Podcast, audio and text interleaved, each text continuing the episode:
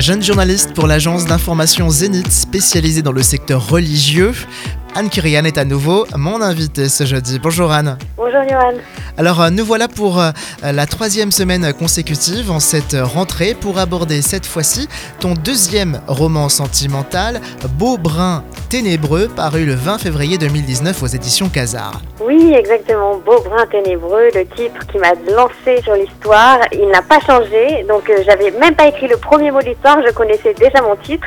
C'est mon roman favori. J'ai eu énormément de lectrices qui m'ont contacté suite à ce, à ce roman en me disant qu'elles se reconnaissaient dans l'héroïne. Et en fait, Edith est une jeune fille qui, qui vit ses émotions à 200%. Donc quand elle est malheureuse, quand elle a un petit problème, c'est un gros problème, c'est un énorme problème.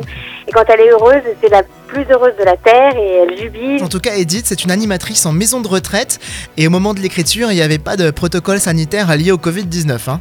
Ah oui, ah oui, exactement, c'était, deux ans avant. Dans cet ouvrage, il y a beaucoup de citations et notamment de C.S. Lewis. Oui, oui, oui, je suis une grande fan de C.S. Lewis. Revenons à Beau Brun Ténébreux. Alors bien sûr, une histoire d'amour, on l'aura compris, mais pas que. Hein. Oui, pas que, c'est une histoire de famille, d'amitié, une histoire de, de résilience. À travers ce grand drame, elle va devoir choisir la vie. D'ailleurs, un des titres possibles aurait été aussi Choisis la vie. Mon éditeur avait hésité. Il fallait oser quand même utiliser le mot ténébreux alors qu'on est chrétien. Mais je pense que même bah, en tant que chrétien, c'est ce que montre C.S. Lewis d'ailleurs dans la tactique du diable. hein. Merci beaucoup Anne, on se retrouve euh, la semaine prochaine pour euh, un autre ouvrage. Alors rien à voir avec les sentiments, ce sera La paroisse était presque parfaite.